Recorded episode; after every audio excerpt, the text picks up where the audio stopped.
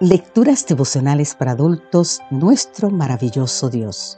Cortesía del Departamento de Comunicaciones de la Iglesia Tentista del Séptimo Día Gascoe en Santo Domingo, capital de la República Dominicana. En la voz de Sarat Arias. Hoy, 12 de enero, Dios de lo imposible. En el Salmos capítulo 91, los versículos 1 y 2 nos dice, el que habita al abrigo del Altísimo orará bajo la sombra del Omnipotente. Diré yo a Jehová, esperanza mía y castillo mío, mi Dios en quien confiaré. Interesante pregunta esta que viene. ¿Qué puedes hacer tú cuando una persona que vive bajo tu techo ha perdido el deseo de vivir? Esa situación la tuvo que enfrentar Sudhat cuando María, una amiga a quien no había visto desde hacía 16 años, se presentó en su casa una noche y le pidió que cuidara de Tina, su hermana, quien había tratado de suicidarse. El problema se complicó para Sudhat porque María nunca regresó por su hermana. ¿Qué hizo Sudhat entonces? No tenía ninguna experiencia sobre cómo manejar un caso tan delicado y en su pueblo no había personal especializado para brindar ayuda a personas con tendencias suicidas. Así que Sudha se limitó a orar, orar constantemente por Tina y a leerle porciones de las Sagradas Escrituras. Poco a poco logró que comiera y finalmente logró que Tina hablara. Nunca debí haber nacido, fue lo primero que expresó Tina su padre no la quería, porque él siempre había deseado un hijo varón. Además de rechazarla, también la agredía física y emocionalmente.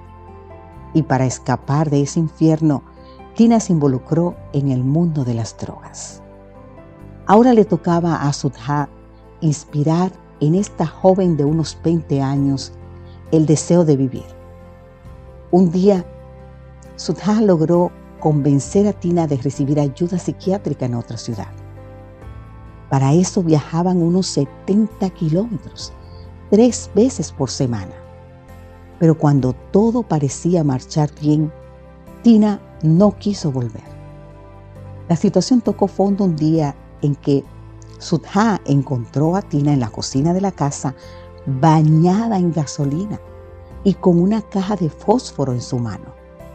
Cuando Sudha logró persuadirla para que no se prendiera fuego, Tina gritó, ¿por qué no me dejas morir, tonta? Esta es mi vida. La luz al final del túnel un día brilló mientras Sudha leía en voz alta el Salmo 91. Para su sorpresa, Tina le pidió que lo leyera de nuevo. En poco tiempo el Salmo 91 se convirtió en el caballo de batalla de Tina, al cual acudía cada vez que se sentía desfallecer en la lucha contra sus adicciones. Después de un año de intensa lucha, escribió Sudha, Tina logró la victoria sobre las drogas. En los dos años siguientes ya hablaba de lo mucho que Jesús significaba en su vida. Un año más tarde, ya había conseguido un trabajo estable.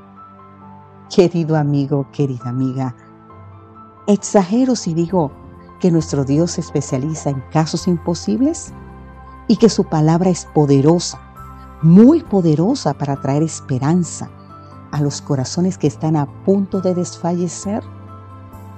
Te invito a decir, hoy te alabo, Señor, porque eres un Dios poderoso porque te interesas personalmente en el bienestar del más pequeñito de tus hijos y especialmente porque también cuidas de mí. Que Dios hoy te bendiga en gran manera. Amén.